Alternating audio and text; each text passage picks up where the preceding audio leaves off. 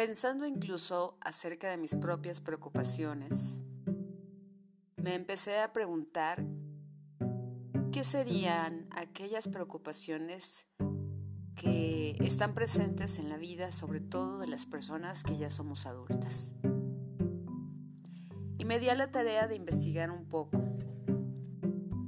Va a resultar curioso, pero a la hora de empezar a hacer esta pequeña investigación, utilicé estas eh, plataformas o estas eh, herramientas tecnológicas que nos llevan a buscar ciertas preguntas que se hace la gente.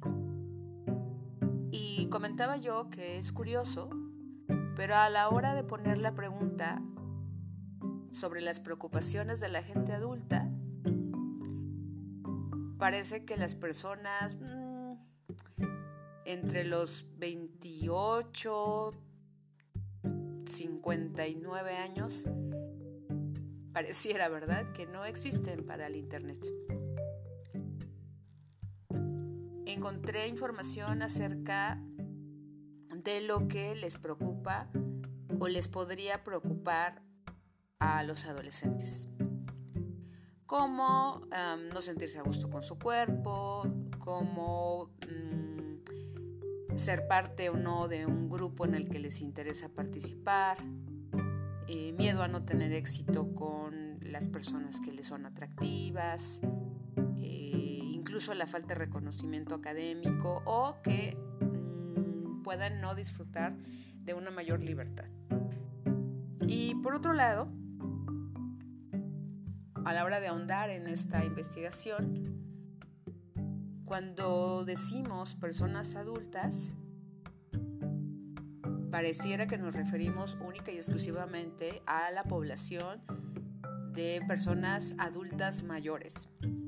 Por eso mencionaba yo hace un momento la edad.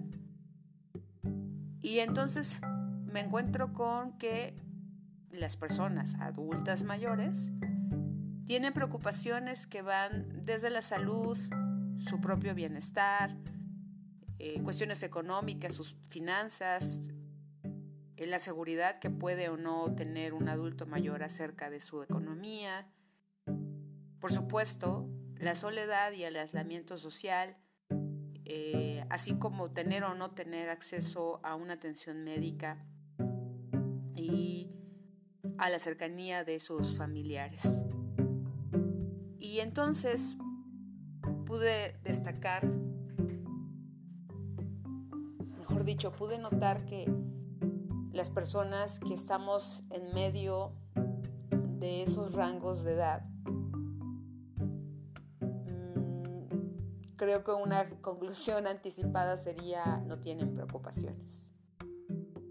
Y, entonces hurgué un poco en lo que los consultantes traen a la terapia, en lo que escuchamos de conocidos, de amigos, de propios familiares. Y ¿por qué no empezar, como decimos por ahí, ¿no? Por el principio.